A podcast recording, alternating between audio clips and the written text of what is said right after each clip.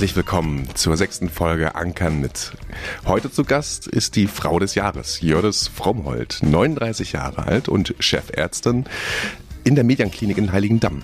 Frau Frommhold hat täglich mit den Covid-Spätfolgen zu tun, leistet deutschlandweit Aufklärungsarbeit und ist einer breiten Öffentlichkeit bekannt geworden durch zahlreiche TV-Auftritte beim NDR, bei Markus Lanz oder auch Hart aber fair. Wir wollen heute wissen, wie bekommt man Beruf, Familie und Verantwortung unter einen Hut? Was sind die neuesten Trends in der Long-Covid-Forschung? Und wie verändert der Titel Frau des Jahres das Leben einer 39-Jährigen? Hallo Herr Naumann, ich freue mich wirklich sehr hier zu sein und bin ein bisschen aufgeregt. Das geht mir auch so. Äh, man hat nicht alle Tage die Frau des äh, Jahres äh, vor der Brust. Dementsprechend, ähm, ja, herzlich willkommen und ähm, ich möchte mit Ihnen direkt mal reinstarten in eine kleine Schnellfragerunde. Sind Sie bereit? Absolut. Erstes Urlaubsziel nach Corona. Die Ostsee. Rachen- oder Nasenabstrich? Nase. Tradition oder neue Erfahrung? Neue Erfahrung. Wer ist für Sie der Mann des Jahres? Meiner. Tee oder Kaffee? Ähm, Tee. Dusche oder Badewanne? Dusche. Ihr letztes besuchtes Konzert? Ähm, das Rammstein-Konzert in äh, Rostock, allerdings als Notärztin. Sie treffen Ihr 20-jähriges Ich und dürfen nur einen Satz sagen. Wie lautet der? Mach weiter. Rostock oder Lübeck? Rostock. Warum? Weil wir den schöneren Hafen haben. Gute Antwort. Sehr schön. Sie haben die Schnellfragerunde überstanden, sehr gut sogar. Ähm, wir würden jetzt in den ersten Themenkomplex reingehen wollen. Mhm. Und äh, da geht es erstmal um Ihre Erfahrungen mit Corona. Ein Thema, was ja nun noch sehr jung ist eigentlich, gerade wenn es um Forschung geht. Ähm, deswegen würde ich jetzt gerade mal auch so ein bisschen aktuell schauen. Was ist die wichtigste Corona-Erkenntnis der letzten Wochen für Sie? Wir sehen einfach zunehmend, dass es nicht nur die Patienten betrifft, die mit Langzeitfolgen befasst sind, die jetzt einen akut sehr, sehr schweren Verlauf hatten, was ja zunächst erstmal auf der Hand liegen würde, sondern eben zunehmend auch Patienten, die leicht bis mittelschwere Verläufe hatten und auch vor allem noch relativ internistisch gesehen jung sind, zwischen 20 und 50. Und die haben wirklich zum Teil ausgeprägt auch neurologisch-kognitive Einschränkungen, vergessen Dinge, können keine vollständigen Sätze formulieren. Und da merken wir einfach, da müssen wir dranbleiben. Da werden viele Patienten auf uns zukommen. Und in den letzten Wochen zeigt sich eben auch, dass es nicht nur junge Erwachsene sind, sondern tatsächlich auch zum Teil Kinder davon oder Jugendliche davon betroffen sein können. Und hier gerade in dem Bereich, was Kinder- und Jugendmedizin anbelangt, ist jetzt nicht mein primäres Fachgebiet, aber da fehlt es einfach noch ganz, ganz viel an weiterer Forschung und auch zu gucken, wie viele Kinder sind denn betroffen. Was wir aber auch sehen, und ich weiß nicht, ob wir da gleich noch drauf eingehen, ähm, dass wir ja auch durchaus experimentelle Therapieansätze machen. Ähm, und da ist wirklich erfreulich, dass sich da auch Ergebnisse zeigen, die natürlich noch durch Studien evaluiert werden müssen.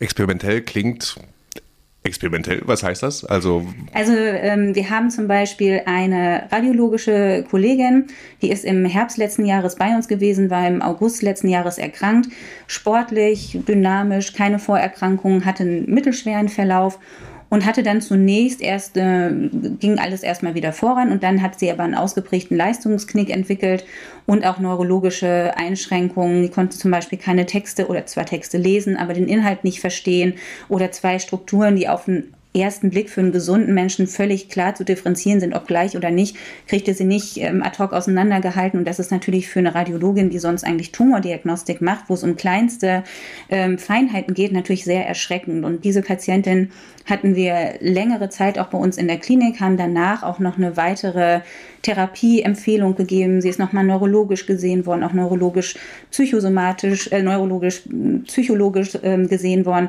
war in der Charité, hat also wirklich ähm, viel durchgemacht, hat ähm, auch Therapieversuche mit Medikamenten, also Cortison, Immunglobulin und ähm, Immunsuppressiva bekommen, was alles nichts geholfen hat. Und dann haben wir experimentell eine Therapie in der Druckkammer ähm, versucht und man muss wirklich so die Euphorie da so ein bisschen dämpfen. Aber diese Patientin riecht wieder, die schmeckt wieder, ähm, die redet so schnell wie ich, die geht wieder arbeiten, die Gedächtnisstörungen, Konzentrationsstörungen sind weg. Das ist natürlich jetzt erstmal nur eine Einzelfallbeschreibung und da muss man ganz, ganz groß aufpassen, dass wir da nicht zu viel Euphorie reinlegen in diesen Therapieansatz. Auf der anderen Seite können wir es uns einfach gerade in der Therapie von Long-Covid-Symptomen nicht leisten, mögliche Therapieansätze außer Acht zu lassen. Und dementsprechend bin ich ganz glücklich, dass wir jetzt eine Studie zusammen mit der Druckkammer in äh, Wiesbaden und der Universität Kiel mit dem Institut für experimentelle Medizin und ähm, maritime Medizin starten und äh, da wirklich eine ähm, Fallbeobachtungsstudie erstmal machen, ob es sich lohnt, dieses Thema weiter zu verfolgen. Aber man braucht einfach Studien, um das näher einschätzen zu können. Trotzdem finde ich, ist es ein total spannender Ansatz, auch aus, einer aus der Reha-Medizin heraus. Kurz zurück zu der Patientin. Äh, Sie haben erwähnt, äh, sie hat sehr viele Schritte durchgemacht, um herauszufinden, warum sie diese, diese, diese Symptome hat. Gibt es da eine Diagnostik, klare Erkenntnisse, warum es dazu kommt, dass sie die Dinge nicht mehr auseinanderhalten konnte, dass es diese kognitiven Einschränkungen gibt? Ähm, konnte man da irgendwas herausfinden anhand von MRT-Bildgebung und Co.? Leider ist es bei unseren Post-Covid-Patienten häufig so, dass die Umfelddiagnostik in den allermeisten Fällen unauffällig ist. Möglicherweise liegt es daran, dass man im MRT noch nicht sieht, weil das einfach noch zu früh ist. Manchmal braucht es ja auch ein bisschen, um sich in der Bildgebung zu verfestigen. Was wir aber schon sehen, dass wir vermehrt Patienten haben, die Autoantikörper bilden nach einer Covid-Infektion. Also nicht nur die guten Antikörper, sondern eben auch Antikörper, die sich gegen körpereigene Strukturen wenden.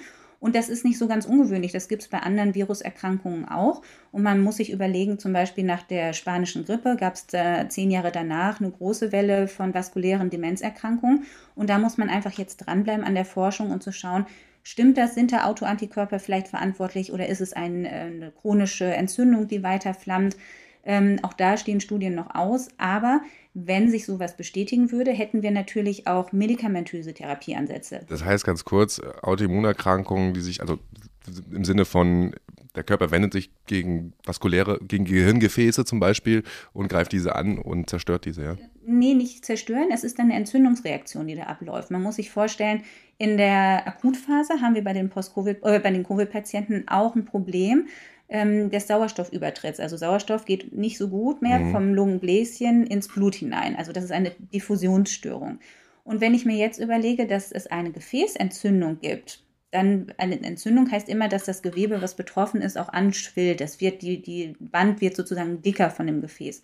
Und dann hat es natürlich auch der Sauerstoff aus dem Blut viel, viel schwieriger, dann zum Beispiel in die Nervenzelle zu gelangen. Und das ist einfach die Überlegung, warum möglicherweise die Druckkammer oder die hyperbare Sauerstofftherapie bei diesen Patienten äh, Linderung verschaffen kann. Weil, wenn man den Umgebungsdruck erhöht vom Sauerstoff, ist, der, ist die Kraft, mit dem der Sauerstoff durch ähm, die Gefäßwand drückt, letztendlich erhöht, sodass mehr hinten ankommt. Wie kann man sich das vorstellen? Äh, nehmen wir an, ich habe jetzt äh, ein Long-Covid-Syndrom. Wie, wie, würde man damit umgehen? Wie würde ich jetzt, sage ich mal, in dieser Druckkammer behandelt werden? Also zunächst ist es erstmal ganz, ganz wichtig, dass wir das nicht als erste Therapie der Wahl nehmen, sondern dass wir natürlich erstmal schauen, ist, welche Symptome sind vorrangig. Es ist nicht jeder Patient für eine Druckkammertherapie geeignet. Dann ist der nächste Punkt, können wir auch mit rehabilitativen Maßnahmen was machen. Das muss nicht immer stationär sein, das kann auch ambulant sein.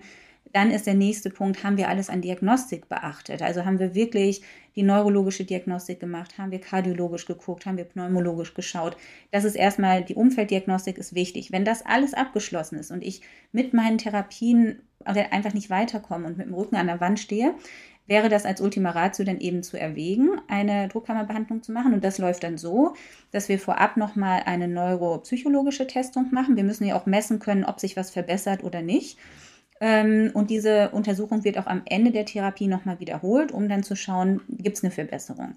Und dann ist es so, dass die Patienten 20 ein Therapieeinheiten bekommen. Das ist an jedem Tag ein, also über 20 Tage verteilt.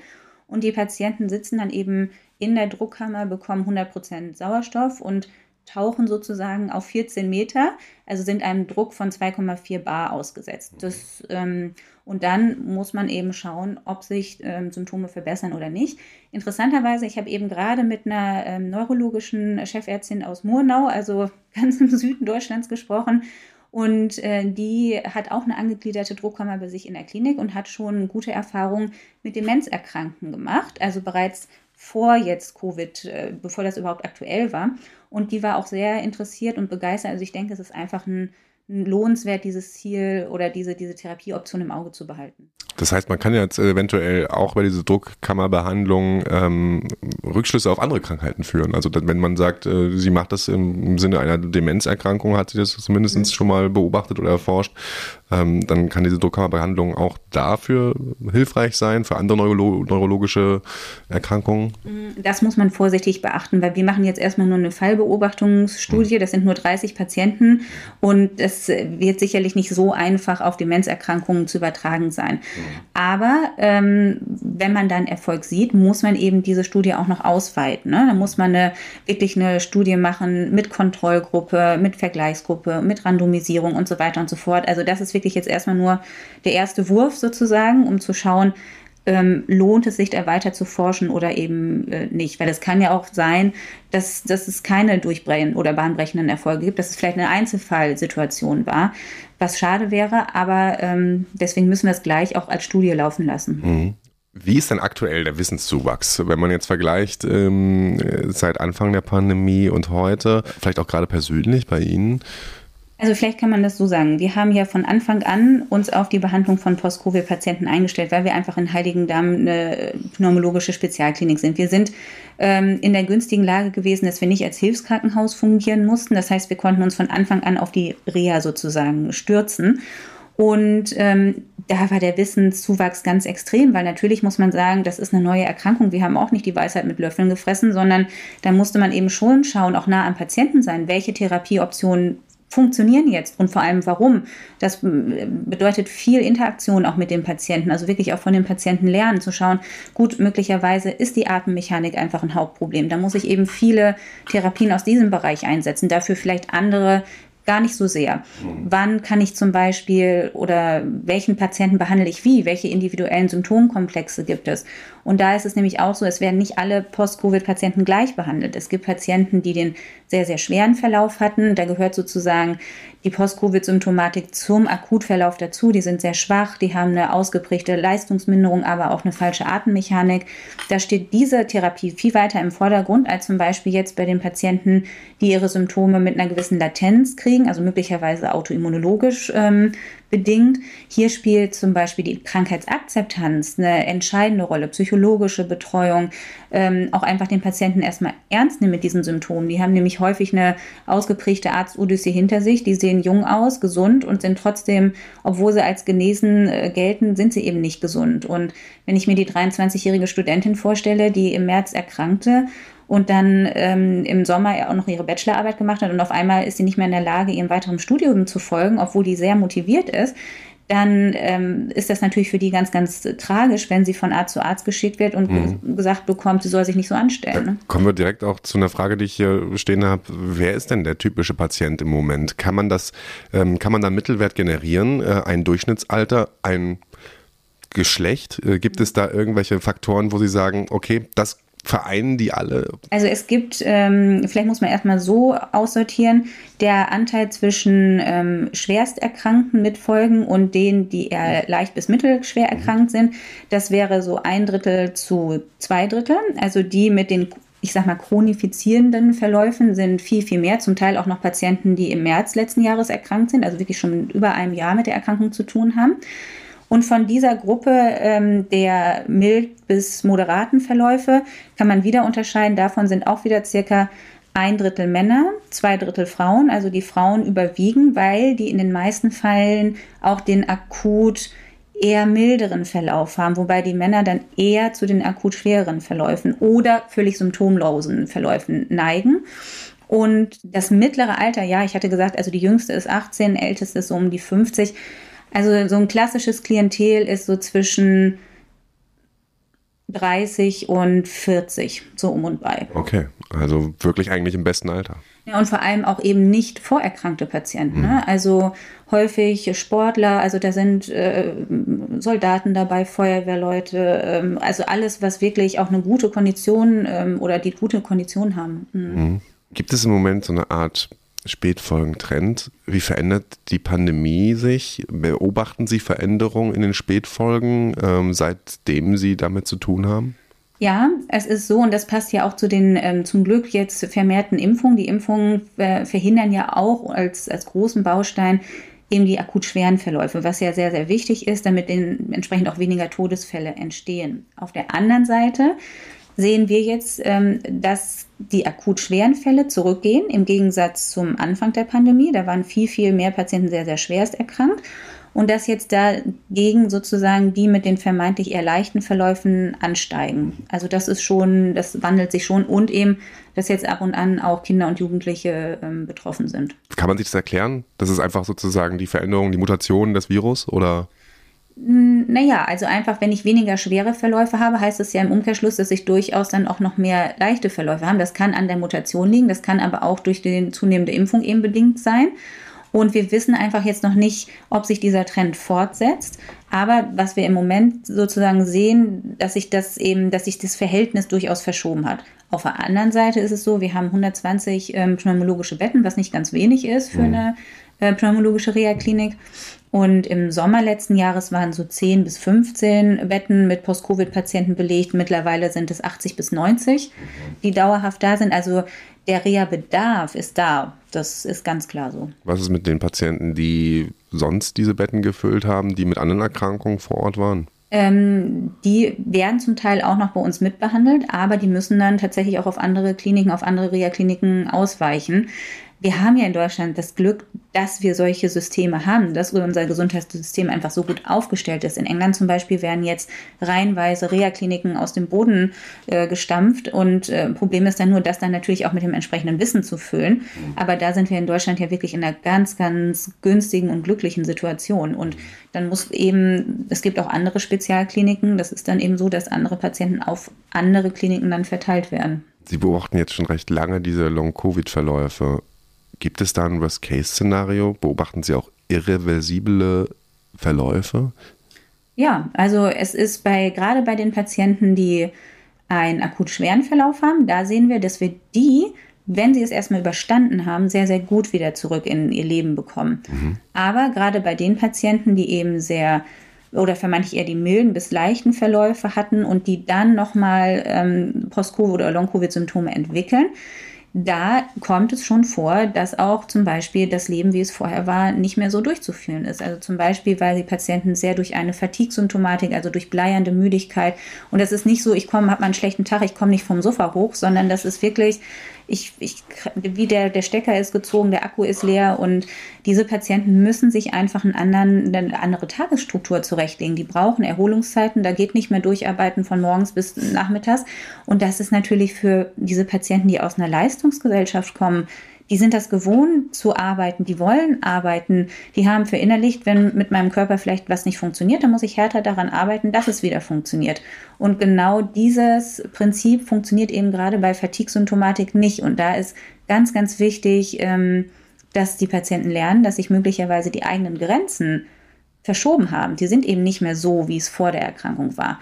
Und ähm, das fällt vielen schwer, glaubhaft, weil sie ja nach außen so aussehen wie früher auch und auch als genesen gelten und häufig auch von ihrem Umfeld, also sei es von der Familie, aber auch von Freunden und vom Arbeitgeber oder Kollegen, einfach nicht ernst genommen werden in dieser Situation. Und das heißt auch, dass Sie beobachten, dass es äh, auch schwierig ist, diesen Zustand wieder komplett herzustellen. Genau, wir können das nicht versprechen, sagen wir es mal so. Ne? Also mhm. gerade wenn kognitive Einschränkungen dastehen, deswegen müssen wir experimentelle Möglichkeiten auch nutzen. Weil bevor wir da nichts tun und äh, im Endeffekt wäre diese Patientin vorher nicht arbeitsfähig gewesen, das muss man so sagen. Und wenn man sich dann überlegt, es gibt eine Studie aus England, die hat 8000 Patienten eingeschlossen, die nicht im Krankenhaus waren. Also äh, Patienten, die wirklich keine schwersten Akutverläufe hatten. Und davon haben 10 Prozent nach zwölf Wochen ähm, noch Beschwerden. Dann ist das schon bei den aktuellen infizierten Zahlen nicht ganz wenig. Ja.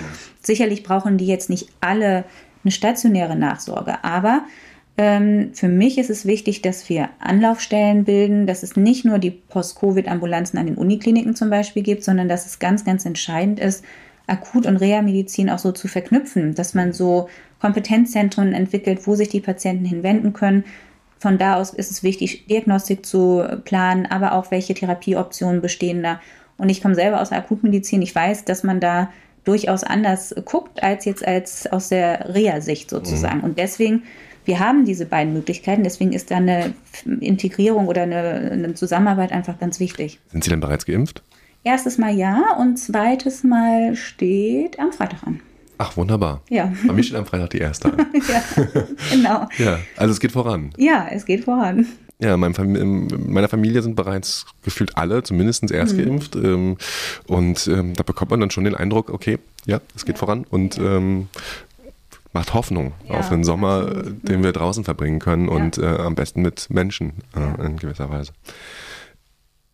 Haben Sie die Erfahrung machen müssen, gemacht, dass Sie im persönlichen Umfeld mit Corona-Leugnern oder mit Menschen, die sehr skeptisch gegenüber den Maßnahmen beziehungsweise auch diesem Virus sind, ähm, haben Sie da Erfahrungen machen müssen? Also aus dem persönlichen Umkreis nicht, also weder familiär noch im Freundeskreis, aber selbstverständlich, wenn man äh, viel auch gerade schon in den letzten Sommermonaten ähm, erzählt und in, der, in den Medien berichtet, dann bleibt das nicht aus. Und ja, ich habe da auch ähm, Shitstorm-Mails gekriegt ähm, und von der besten Güte, also ja. Ähm, das hat jetzt äh, nachgelassen, möglicherweise, weil einfach das Krankheitsbild jetzt doch so ein bisschen mehr in den Fokus rückt. Aber doch, das habe ich schon ähm, erlebt, ja. Wie sind Sie damit umgegangen? Das ist als Arzt per se erstmal schwierig, weil wir sind ja eigentlich die Guten und ähm, letztendlich geht es ja auch mir nicht darum, irgendwelche Regeln aufzustellen, sondern es geht darum, Aufklärung zu betreiben. Und ähm, in meinen Augen hat jeder Mensch das Recht auf Aufklärung. Und wenn ich eben sehe, es gibt verschiedene Verläufe, dann sollte diese, dieses, diese Kenntnis jedem zugänglich gemacht werden, der das wissen möchte. Und ähm, deswegen war das für mich erstmal so ein bisschen befremdlich. Ähm, ich habe es dann tatsächlich so gemacht, dass ich diese Mails nicht alle selber gelesen habe, sondern die weitergeleitet habe. Das haben dann ähm, die Kollegen gelesen. Und mein Geschäftsführer, der Arme, der das machen musste oder das gemacht hat, sagte dann wirklich auch, oh Mensch, das ist ja schon wirklich harter Tobak, aber wir haben es bewusst lesen lassen, damit nicht doch irgendwie was dahinter steckt, wo man darauf reagieren muss oder auch, ähm, dass man da irgendwelche Drogen nicht, nicht übersieht. Aber das hat zum Glück äh, sozusagen nachgelassen und. Das hat es also leider auch gegeben. Also wirklich Bedrohung ihrer Person. Ja, also ich habe schon die Mail gekriegt, ich soll doch mal am besten aus dem Fenster springen. Also das ist, ja, Mhm. Wahnsinn, ähm, unvorstellbar. Ähm, Oder auch, es gab eine, die, ich weiß gar nicht mehr, wer das war, es gab eine, äh, eine Dame, die sich äh, gemeldet hatte, sie wolle mich gleich verklagen, weil ich mein Kind mit einer Maske knebeln würde. Und also, ja, ja, das war schon. Mh. Wird darauf reagiert? Also wenn es Sie persönlich nicht machen, wird dann von, von der Klinik oder gibt es da eine Reaktion drauf? Also wenn es äh, in Anführungsstrichen Mehrfachtäter sind, dann würde man da juristisch gegen vorgehen, aber so, das, zu, dazu kam zum Glück nie. Also das waren einmal Situationen und dann war es auch vorbei, aber ähm, ja.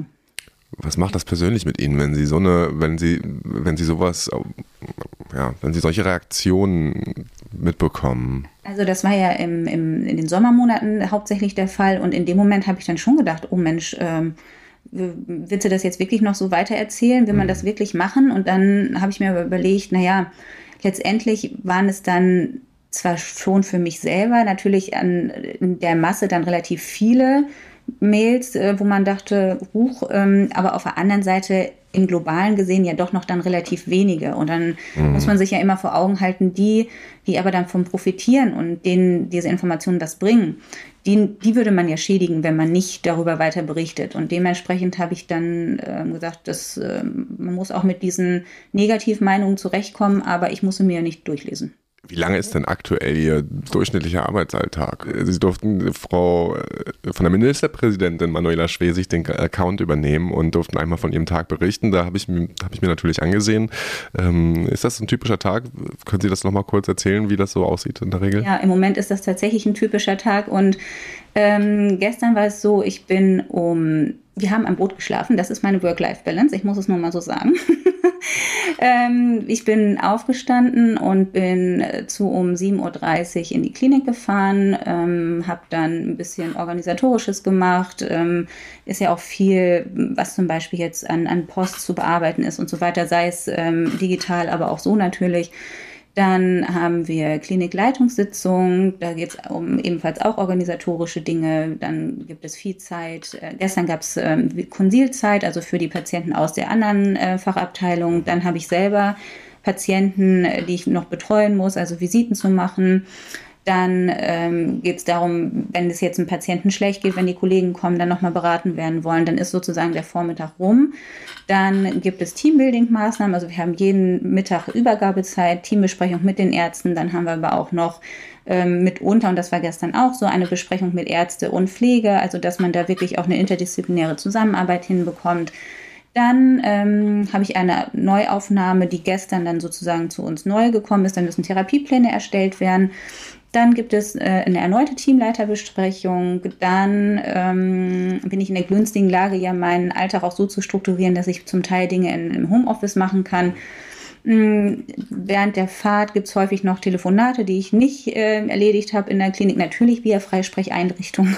Ja. und äh, dann hatte ich noch zwei, ähm, nee, eine Videokonferenz und dann noch eine Konferenz, wo ich den Beitrag selber gehalten habe für die Gesundheitsstadt Berlin. Das war ähm, ja eine Fortbildungsveranstaltung, ich glaube mit 350 Teilnehmern aus der Gesundheitsbranche. Man sieht sie ja zum Glück nicht, ne? Mhm. ähm, also da macht einem das ja nicht so viel zu schaffen. Ähm, oder den Druck nicht so hoch, sagen wir mal so.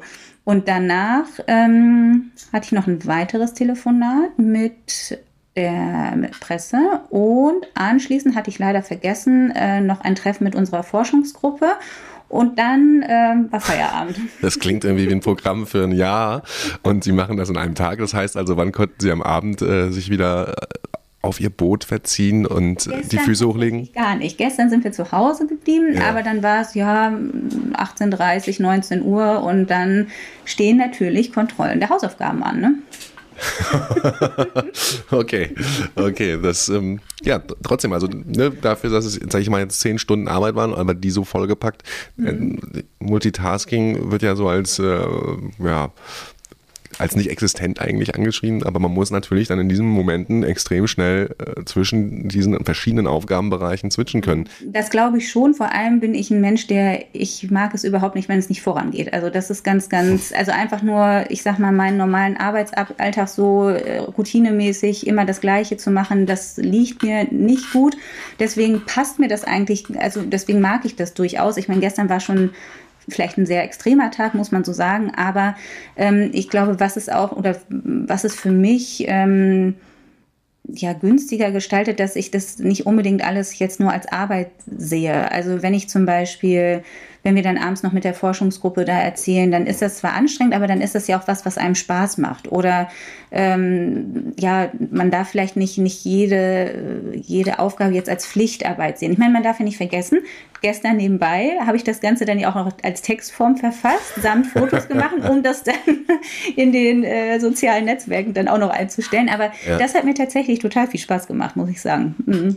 Das heißt, die treibende Kraft für so einen Job oder auch für sowas ist eine Leidenschaft? Sicher. Also und vor allem auch eine Familie, die das äh, mitträgt, das muss man auch so sagen. Ne? Also wenn man jetzt äh, einen Partner vielleicht hat, der sagt, so jetzt aber um 16 Uhr muss man jetzt hier aber den, den Hammer fallen lassen, das funktioniert eben nicht. Also da braucht man ganz, ganz viel Verständnis und natürlich auch von, von den eigenen Kindern. Also wir gehen da immer sehr, sehr offen mit um und wichtig ist aber trotzdem, dass man eine gute Work-Life-Balance hinkriegt, dass man trotzdem das Gefühl hat, ähm, man kann auch noch mal was Schönes machen, was Besonderes machen. Und deswegen ist mir das eben wichtig, dass man auch sagt, hey Mensch, schlafe ich heute einfach mal auf dem Schiff, auch wenn ich morgen arbeiten muss. Sie haben ja erwähnt, dass viele Patienten, die bei Ihnen landen, auch psychologische Betreuung brauchen. Wie ist das denn für Sie persönlich auch? Haben Sie die Möglichkeit, das in Anspruch zu nehmen? Ist es notwendig? Gibt es auch beim Personal dringenden Bedarf in der Richtung? Also wir machen das so, wir haben ja das große Glück, dass wir die psychosomatische Abteilung auch noch äh, bei uns mit haben. Das sind ja dann die Fachexperten. Was für mich ganz wichtig ist, dass wir unsere Mitarbeiter immer mitnehmen. Also, dass wir sagen, warum wir jetzt was tun, warum was wichtig ist, dass sie einen wichtigen Job machen, warum das, die kriegen natürlich auch Bestätigung aus ihren Patienten und wie dankbar die sind. Das ist schon so. Aber wir machen regelmäßige Teambesprechungen, ähm, das auch wirklich, also es kommt tatsächlich vor, wenn wirklich mal eine schwere Woche war, dass dann auch wirklich ich sage es ganz erlaubt, sich da auch jeder mal einmal auskotzt und dann ist es auch wieder in Ordnung. Also wir können, wenn es wirklich Not ist, auch ähm, eine Interventions- oder eine Krisenintervention machen, dank unserer Kollegen in der anderen Fachabteilung. Aber wir versuchen das zunächst erstmal so abzufangen und da ist einfach auch Offenheit und Umgang mit dem Thema ganz entscheidend, weil wenn Menschen verstehen, warum manche Dinge ähm, gemacht werden, dann sind sie viel eher bereit, da auch ähm, mitzumachen. Zum Beispiel haben wir von Anfang, also es ist ja auch so, wir haben die Klinik die ganze Zeit auch in der Pandemie offen gehabt. Das sind 255 Patienten samt 150 Mitarbeiter. Da muss man äh, Hygienekonzepte flexibel anpassen. Das erstellt man nicht einmal und dann läuft es durch, sondern da muss man gucken, wie sind jetzt die neuen Anforderungen, was muss ich jetzt vielleicht machen, Kontakt zum Gesundheitsamt. Natürlich kommt es auch bei uns vor, dass wir mal positive Patienten, Schrägstrich Mitarbeiter haben. Das bleibt nicht aus, man sitzt ja nicht unter einer Glaskuppel. Wichtig ist, dass dann die Systeme greifen und dass man einen Ausbruch eben verhindert. Und ähm, da ist es wichtig, auch immer wieder Hygienekonzepte zu schulen, Antimitarbeiter zu ermutigen, weiterzumachen und ich habe, also ich persönlich habe einfach ganz, ganz viel Rückhalt von meinem Mann. Also der ist ähm, auch ärztlicher Kollege und wir tauschen uns da schon ähm, aus und da gibt es eben ganz, ganz viel Rückhalt.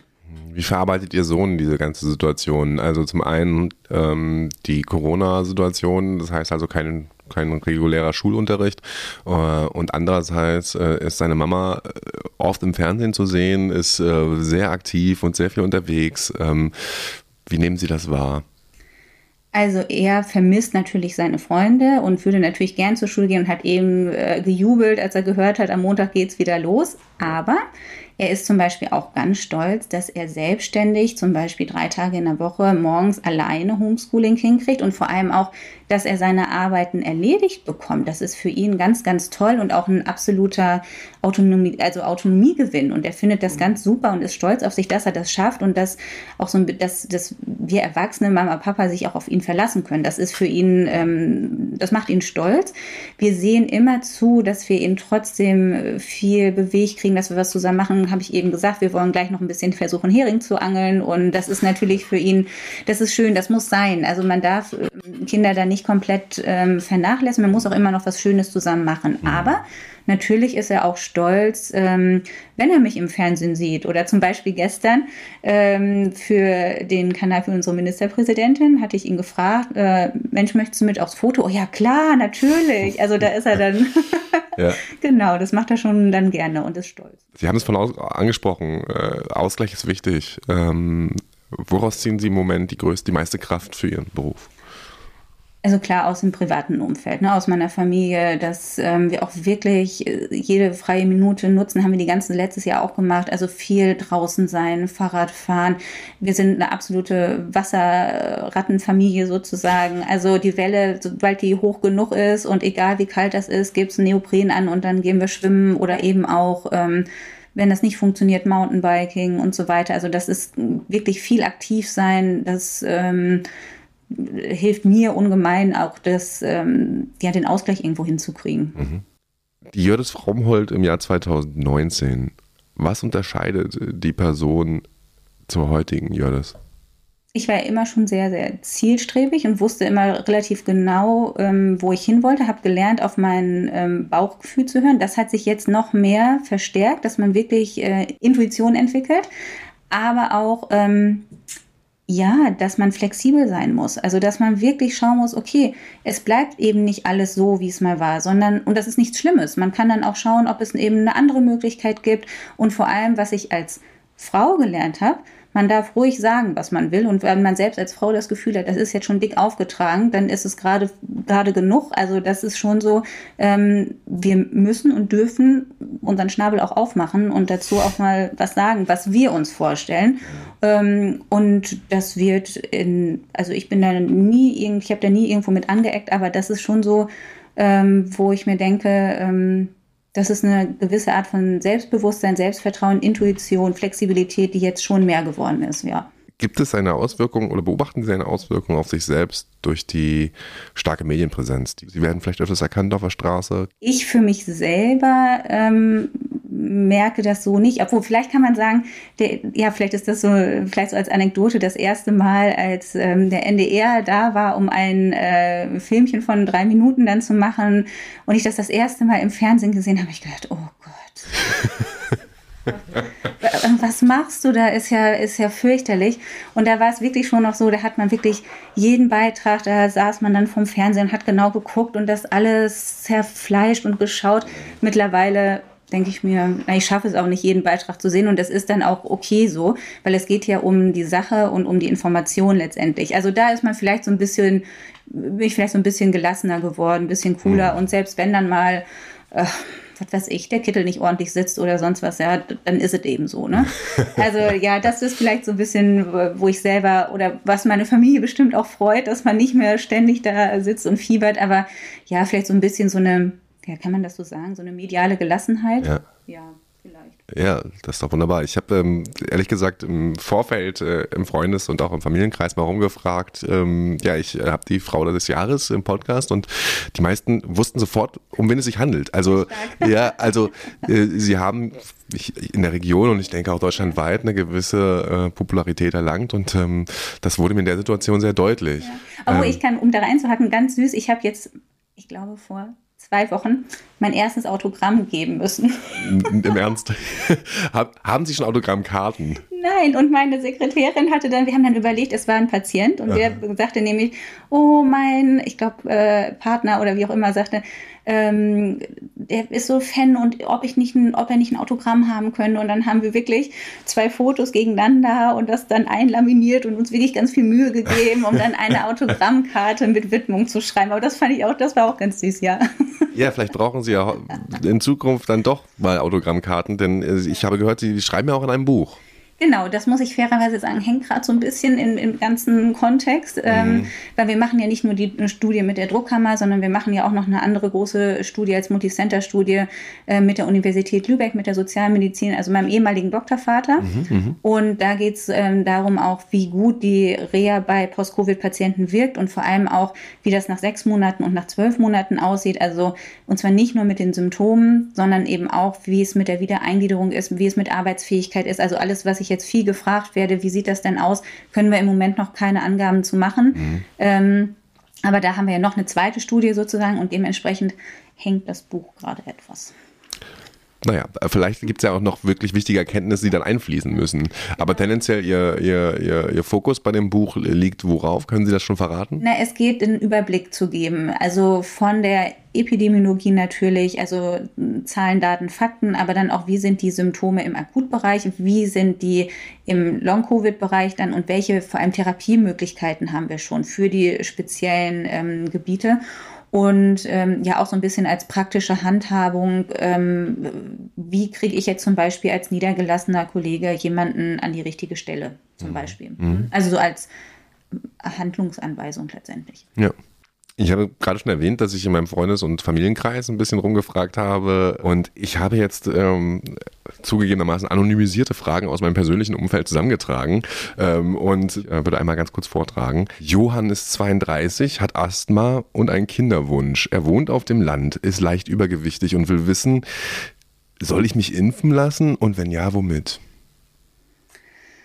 Impfen lassen, ja. Womit? Mit dem Impfstoff, der in Deutschland verfügbar ist. Und da machen Sie keinen Unterschied zwischen einer Vorerkrankung wie Asthma und. Würde ich jetzt keine vor. Also er ist ja internistisch jung, sozusagen. Mhm. mhm. Und ähm, Impfung ist besser, egal mit welchem, als keine Impfung. Mhm. Und Asthma sollte gut eingestellt sein. Okay. Mhm. Astrid, 53, Diabetesvorerkrankung, Raucherin. Mhm. Was kann ich tun, um im Falle einer Infektion meinen Körper präventiv vor schweren Spätfolgen zu schützen?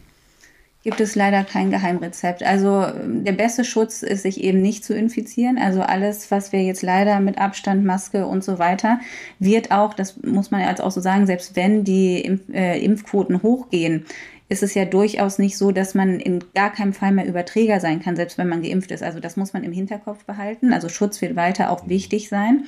Und natürlich ist es wichtig, selbst wenn ich mich jetzt infiziere, zum Beispiel auch schon auf richtige Atemtechniken zu achten. Wirklich tief einzuatmen, durch die Nase ein, kurze Pause, durch den Mund, äh, durch die leicht geöffneten Lippen wieder aus. Vor allem sollte die Ausatmung länger sein als die Einatmung. Man kann spezifische Dehnungsübungen machen. Ähm, manchmal ist es sinnvoll zu gucken, dass der, oder nicht manchmal ist es sinnvoll zu gucken, dass der Vitaminhaushalt äh, in Schuss ist, also insbesondere Vitamin D, B und ähm, C Das ist wichtig. Manchmal macht es Sinn, ähm, auch protektiv Aspirin zu nehmen, aber das müsste man dann eben mit dem Hausarzt ähm, abklären, allerdings nicht in der Schmerzdosis, sondern in der mhm. niedrigeren mhm. Dosis. Ähm, aber es kann einem niemand die Gewissheit geben, dass man damit dann auf jeden Fall schwere Verläufe abwendet oder aber auch Long-Covid-Verläufe. Mhm. Und Rauchen hilft auch nicht? Rauchen hilft leider auch nicht. Ich weiß, dass es da eine Studie gibt, äh, wo da irgendwie gesagt wird, ja, aber die Raucher haben ja dann eventuell, ah, nee, da schwindelt der Pneumologe, Rauchen hilft da. Rauchen hilft nie. ja, überraschend. Ähm, eine weitere Person habe ich noch und das ist Alex, 18 Jahre, Abiturient, keine Vorerkrankung, fragt, Finden Sie es richtig, dass 80-Jährige in der M-Reihenfolge bevorzugt werden, äh, wenn ich doch ein größeres Risiko habe, an Long-Covid zu erkranken? Das ist eine politische Frage und ähm, letztendlich ist es so, das wurde von der politischen Seite so ähm, festgelegt. Deswegen werde ich da jetzt nichts unbedingt gegen sagen. Meine persönliche Meinung ist, dass auf jeden Fall auch junge Menschen und auch ganz, ganz wichtig Kinder und Jugendliche geimpft werden müssen, weil ähm, diese Patientengruppe ist im Moment noch ungeschützt. Und wenn wir über Lockerungen reden, dann darf man nicht vergessen, dass eben genau diese Patientengruppe, die jetzt schon sehr gelitten hat ähm, mhm. und die letztendlich die kompletten Folgen ja auch dieser Pandemie tragen wird müssen, dass die so ein bisschen, nicht nur ein bisschen, dass die ungeschützt dastehen. Mhm. Das ist jetzt vielleicht eine diplomatische Antwort. Ist es. Aber in Ordnung. Ähm, damit sind wir auch schon beim letzten Punkt angekommen ähm, dieses Gespräches. Und es geht dann um die Zukunft. Und ich wollte, würde Sie gerne fragen, wie lange werden Sie die Spätfolgen der Pandemie noch begleiten? Ich denke, man muss sich darauf einstellen, dass ähm, Long-Covid einfach ein Krankheitsbild ist, was zu unserem Portfolio sozusagen dazugehört. Das ist eine Erkrankung, die ist jetzt zwar neu aufgetreten, aber die wird wie jede andere Erkrankung auch behandelbar oder wird ein, zu unseren Handlungsaufgaben gehören. Man darf ja nicht vergessen, ähm, selbst wenn wir jetzt gute Impfquoten erzielen, und das soll jetzt überhaupt nicht Angst machen sein oder wie auch immer, aber eine Pandemie ist erst dann zu Ende, wenn sie weltweit zu Ende ist. Und wenn man sich die Zahlen anguckt, die um uns herum sind, dann ähm, denke ich, wird uns das durchaus noch weiter beschäftigen. In meinem Sinne oder in meinen Augen ist es ganz wichtig, dass man eine neue Normalität entwickelt, dass man lernt, mit dieser Erkrankung zu leben. Das heißt nicht, dass man sich in allem immer einschränken muss, sondern man muss eben flexibel neue Strategien entwickeln. Und wenn ich das wieder auf unsere Klinik beziehe, wir haben am Anfang, ähm, also jetzt im, im Sommer letzten Jahres, angefangen, unsere Patienten, die neu zu uns kommen, zu testen und auch die Mitarbeiter, die aus dem Urlaub kommen. Da war von Testpflicht in, überhaupt weit, weit verbreitet gar keine Rede.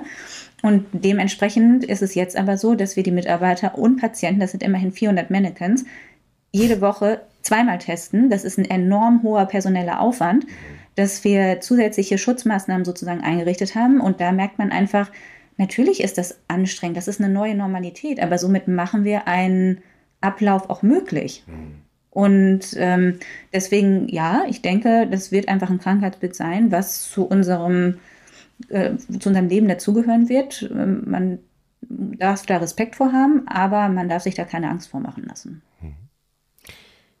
Gibt es weitere Hoffnungen auf ähm, besondere Therapien? Sie haben die Druckkammertherapie angesprochen. Gibt es noch weitere Dinge, die man eventuell in Zukunft also ich, ich, denke, es ist wichtig, gerade die Forschung weiter zu betreiben, was die Autoantikörper anbelangt, was die Autoimmundiagnostik anbelangt. Vielleicht wäre es irgendwann möglich, einen Biomarker sozusagen dazu end oder rauszukristallisieren. Dann haben wir da auch medikamentöse Ansatzpunkte. Es gibt Studien mittlerweile, die zum Beispiel auch schauen, ob Impfungen therapeutisch gegen Long-Covid-Symptome einsetzbar sind. Aktuell ist die Datenlage noch etwas mau, aber es zeichnet sich ab, dass das durchaus ein lohnenswerter Ansatz ist, den man auch weiter beobachten muss und weiter mit Studien begleiten muss. Und natürlich ist es so, wir haben in den letzten Jahren einen absoluten Wissenszuwachs äh, erreicht. Ich meine, man darf ja nicht vergessen, wir haben es geschafft, innerhalb so kurzer Zeit Impfstoffe zu entwickeln. Das, das wäre sonst undenkbar gewesen. Und dementsprechend lernen wir ja jetzt auch weiter dazu und ähm, werden sicherlich da noch weitere Therapiemöglichkeiten oder Ansatzmöglichkeiten entwickeln. Aber im Moment ähm, müssen wir uns eben so mit der Situation erstmal arrangieren. Können Sie den Hörern vielleicht nochmal kurz erklären, was ein Biomarker ist? Biomarker ist vielleicht ist ein Marker, den wir im äh, Blut bestimmen könnten. Der dann eine Aussagekraft darüber gibt. Ob, ob es Long-Covid oder ob es eine Autoimmunreaktion nach ähm, Covid gibt. Okay, die sich dann auch gegen den eigenen Körper wendet. Genau, Autoimmun heißt ja immer gegen. Genau. Hm. Okay. Gegen sich selbst. Ne? Hm. Wenn man ihre Biografie so durchgeguckt hat, dann wird, äh, wird einem schwindlig. Ähm, sie haben viel gemacht, Notfallmedizin, Humanmedizin, Pneumologie, ähm, waren in verschiedenen Städten unterwegs äh, und aktiv. Wann wird es Zeit für eine Neuerfahrung?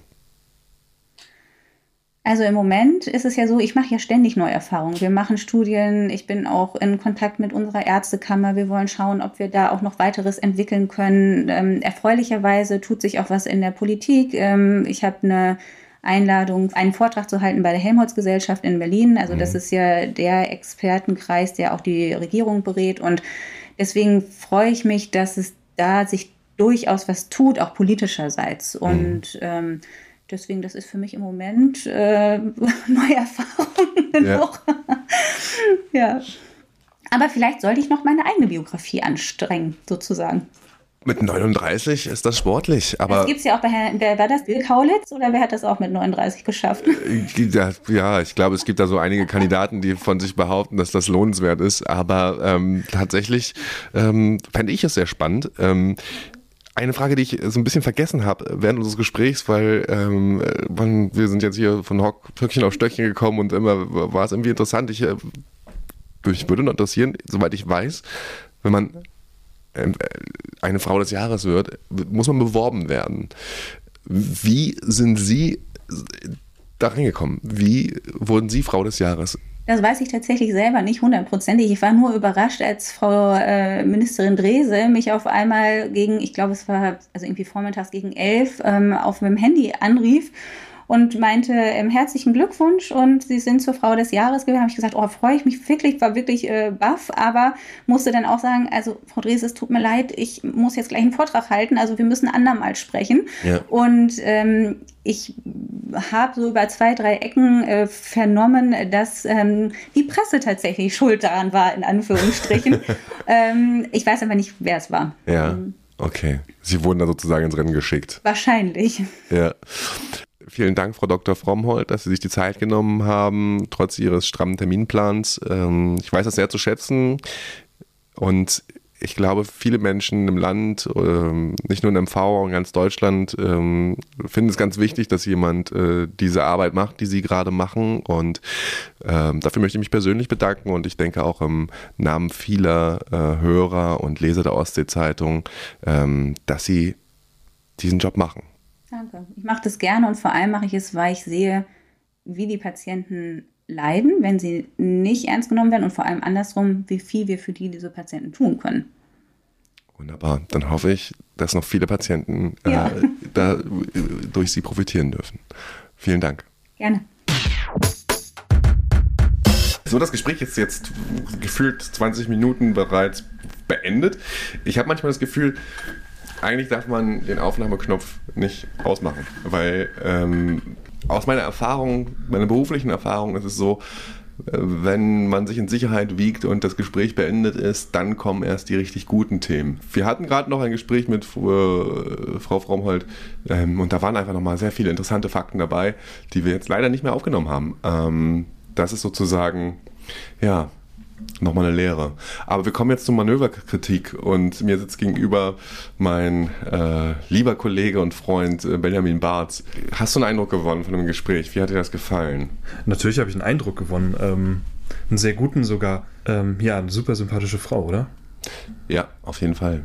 Und ich hätte sie eigentlich gerne nochmal gefragt, wie viele Medienauftritte sie, ob sie das gezählt hat, ob sie da eine Strichliste macht oder so, weil gefühlt hatte sie wirklich so eine Art, ja, so eine richtige Routine. Ne? Also sobald es losgegangen ist und ich äh, eine Frage gestellt hat, da rannte sie. Also sie hatte aber auch, es war teilweise war sie sehr fix unterwegs, hatte ich das Gefühl, gerade am Anfang.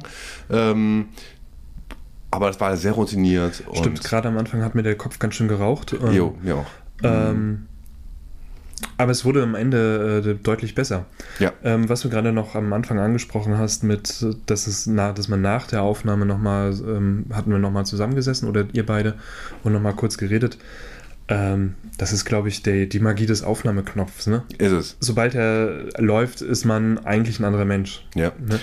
Das beobachte ich aber auch nicht nur mit der Aufnahme, das beobachte ich auch, sag ich mal, wenn ich ein Interview für die, für die Zeitung führe. Das heißt also, sobald man sagt, okay, so, jetzt hier so Schluss und dann setzt man sich gemeinsam nochmal irgendwie einfach, redet nochmal Smalltalk, Mhm. da kommen dann so, da fällt, fällt dann irgendwas ab. Also da ist dann irgendwie was weg und dann Ja. kommen die Leute auch nochmal mit Sachen raus, die sie so, so vielleicht nicht erzählt haben. Ja, trotzdem fand ich die Frau Frommholt sehr, sehr nahbar. Ist Ja. sie eigentlich Dr. Frommholt? Ja, ja, Dr. Frommholt, Frau ja. Dr. Frommholt. Ja, also du musst dazu sagen, wir haben im Vor- Vorhinein besprochen, dass wir diesen Doktortitel nicht, nicht jetzt die ganze Zeit hervorholen. Thematisieren. Also, die, nein, die hat natürlich promoviert und ja, Ja. natürlich. hm. Ich war unglaublich geschockt. Also, ja, was, okay, ich, ich dramatisiere vielleicht, aber so, ich war schon, äh, es hat mich den Kopf schütteln lassen, als sie gesagt hat, dass sie Shitstorm-Mails bekommt. Mhm. Also, oder dass äh, Hassmails oder, ähm, da, an dieser Stelle frage ich mich immer, wa- warum? Was, Mhm. Warum muss so etwas sein? Das sind, das sind dann diese kleinen Punkte, wo du dann doch wieder an, an äh, daran den- zweifelst, dass die Menschheit gestärkt aus sowas hervorgeht. ne? Ja, gut, das gab es auch vorher schon. Mhm. Also. Aber das ist jetzt auch ähm, die, wie sie, wie sie ja selbst sagt, die Ärzte als äh, die Guten, ähm, die sie sind, heimsucht, finde ich, fand ich verrückt. Und dass sie da, sie hat ja auch erzählt, dass sie einen, ähm, die gar nicht mehr alleine liest, die Mails aus, ich weiß nicht, aus Angst, Selbstschutz Selbstschutz, ja. Das fand ich, ist auch vernünftig. Ich glaube, gerade zu Beginn, wenn du so in, in, so einen, in so einen medialen Sandsturm gerätst und da prasseln dann halt auch mal Körner direkt ins Auge, da, da musst du aufpassen. Mhm. Sonst. kriegst du eigentlich auch mal Hassmails? Nein, Gar nicht? nein, bisher nicht, nein. Okay. Also es gibt sowohl das eine als auch das andere. Ne? Es gibt, dass Leute sich bedanken, es gibt Leute, die sagen, also das Letzte, also was ich da an Arbeit leiste.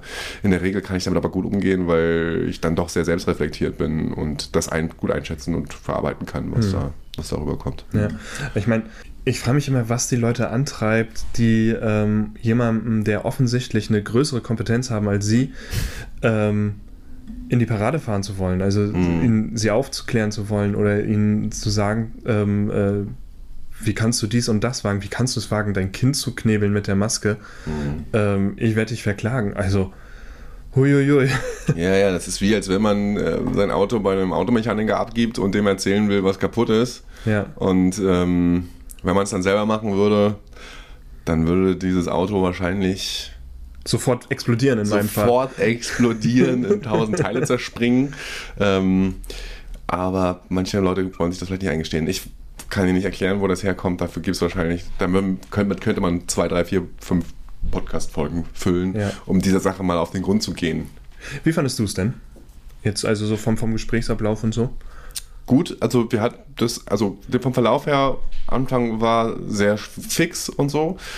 Ähm, ich war recht zufrieden mit der, mit der Struktur. Das heißt also, ich äh, hatte das Gefühl, wir sind gut von einem Thema ans nächste gekommen. Es gab da. Es hat zwar tatsächlich zwischendurch gewirkt, als hättet ihr euch abgesprochen. Ja, Also- hatte ich auch, ja. Es gab so einige Momente, wo sie dann so, so Schlagwörter gesagt hat, wo ich genau wusste, da will ich gleich hin. Ja. Ach, ja, Mensch, verformelt. Ja. Hat, also ja, wir haben uns die Bälle zugespielt, meine Güte, da wäre Toni Kroos äh, neidisch. Ja. ähm, wobei man sagen muss, sie hat vorher die Fragen nicht haben wollen, ne? Was auch, Professionell.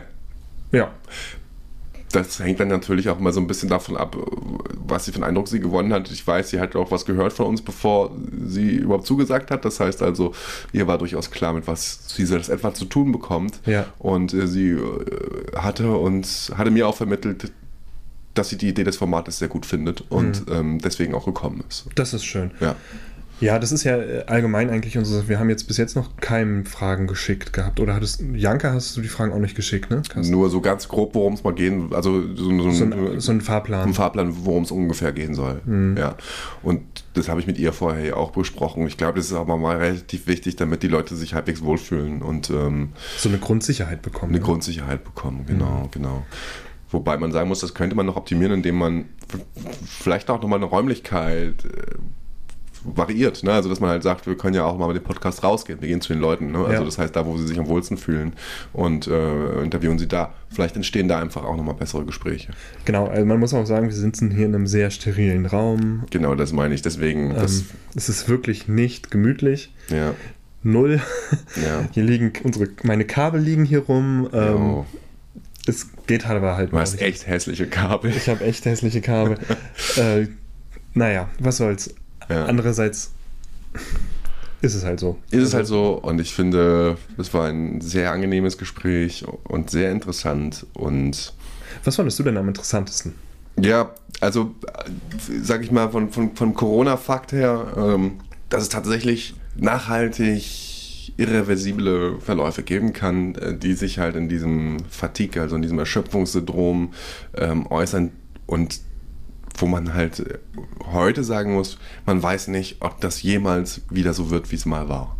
Das, dieser Fakt ist hart. Also ähm, Das ist genau das Gleiche, was ich äh, auch aus dem Gespräch als Knaller mitgenommen habe. Also nicht, nicht mal dieses, äh, nicht dieses Shitstorm, sondern das, die Vorstellung daran, dass ein ähm, junger Mensch, wie sie sagt, die auf einmal aus dem Leben gerissen wird, weil sie an Corona erkrankt und ähm, das stelle ich mir unglaublich schlimm vor. Besonders gerade diesen Punkt, den sie angesprochen hat, ähm, dass man das seinen Nachbarn oder seinen Kollegen nicht so richtig vermitteln kann. Ne? Man sieht noch genauso aus, man hat zwar ein bisschen Corona, ähm, war hier und da vielleicht kurz in der Intensivstation, aber dass es danach halt eben nicht vorbei ist.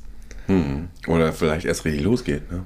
Ja, weil du dann erst merkst, okay, was ja gut, nicht richtig, nicht richtig losgeht, würde ich jetzt nicht sagen. Ich glaube, die Krankheit an sich ist schon schlimmer als das Syndrom. Ähm, Oh, also Meinst du wär ich, nicht? Da wäre ich vorsichtig, ja. Ja. weil selbst wenn du zwei Wochen im Koma liegst, was hart ist und was vielleicht auch lebensbedrohlich ist, Hm. wenn du danach aufwachst und denkst, du wirst wieder voll gesund und dann aber Hm. so enttäuscht wirst, dass du sozusagen dann da sitzen musst und feststellst, ey, ich habe vor einer halben Stunde ein Brot reingepackt oder ich habe vor zwei Tagen ein Brot in den Backofen gepackt und nach zwei Tagen fällt dir erst auf, dass der Backofen noch an ist.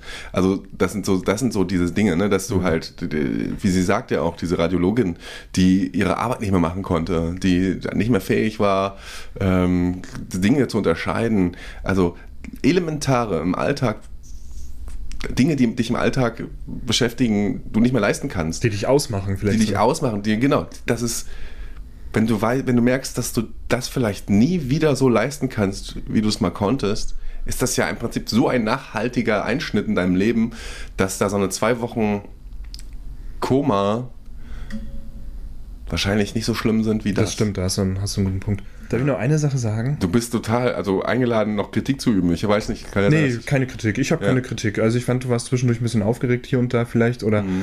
ähm, man hat dir zwischendurch auch angemerkt, dass äh, sehr viele schwierige Worte waren, die du erstmal verarbeiten musstest. bei irreversibel ich, war ich sehr vorsichtig. Meine Güte, was hat sie für einen Tag, ne? Ich, dachte, hab- das hört auch gar nicht mehr auf. Ich habe auch gedacht, sie hat dann gesagt, und dann habe ich das gemacht und dann habe ich hier nochmal eine, Sin- äh, eine, eine Leiterrunde gemacht, dann haben wir hier nochmal äh, teambildende Maßnahme gehabt, äh, dann habe ich Mails beantwortet, dann war dies und das. Ach, und nebenbei habe ich übrigens noch den Twitter-Kanal von Frau Schwesig be befüllt. Mhm. Hui, Jo. ich bin völlig fertig. Mhm. Ich dachte, ich habe einen schweren Tag. Wirklich. Ja. Ich sitze den ganzen Tag im, äh, im, im Schreibtischstuhl, schneide Podcasts oder Videos oder mache sonst irgendwas Ja. und bin abends völlig am Ende. ja. Aber wow. Ja. Aber Sie das, hat, aber sie hat Bock drauf. genau, das ist nicht, und das geht's nicht. Mhm. Also das glaube ich auch nochmal festzustellen. Ne? Sie macht das aus Leidenschaft und das ähm, ist ganz wichtig, damit man das so leisten kann, glaube ich. Mhm. Okay, Benny, wir ziehen den Anker ein und verabschieden uns mit einem kräftigen Ahoi. Ahoj!